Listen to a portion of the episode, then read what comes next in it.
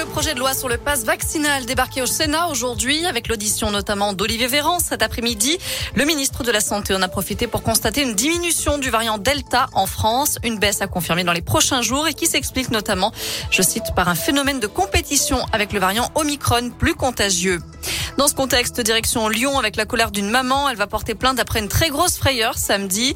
Une grenade lacrymogène lancée par la police a atterri dans la chambre de sa fille de 11 ans qui n'a pas été blessée. C'était justement pendant les manifs contre le passe vaccinal qui ont rassemblé près de 105 000 personnes en France. Et puis il n'y a pas de risque de paralysie de l'économie. Les mots tout à l'heure de Bruno Le Maire. Et il précise qu'il y a des difficultés dans la restauration, l'hôtellerie, mais aussi dans certains secteurs industriels. Selon le ministre de l'économie, Omicron n'affecterait pas la croissance française en 2022. Elle devrait se maintenir à 4%. Chez nous, un nouveau centre de vaccination a été lancé ce matin au Scarabée à Riorges. Il sera désormais ouvert 7 jours sur 7 de 9h à 17h alors qu'à Saint-Chamond, on déménage. Exit l'hôpital du Gier.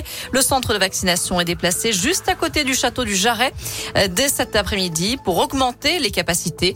Capacités qu'on a doublées aussi au CHU de saint ou encore à Rive de Gier. Au total, 55 000 créneaux sont ouverts cette semaine dans la Loire d'après la préfecture.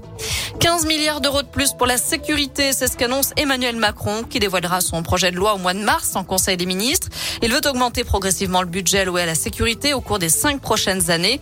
Dans le détail, le chef de l'État dit vouloir doubler la présence policière dans les transports en commun et doubler le nombre d'enquêteurs dédiés aux violences intrafamiliales.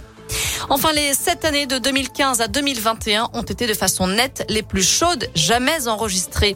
Annonce aujourd'hui du service européen Copernicus d'observation de la Terre.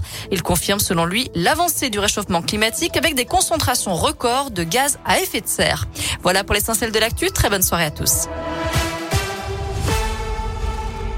Merci beaucoup.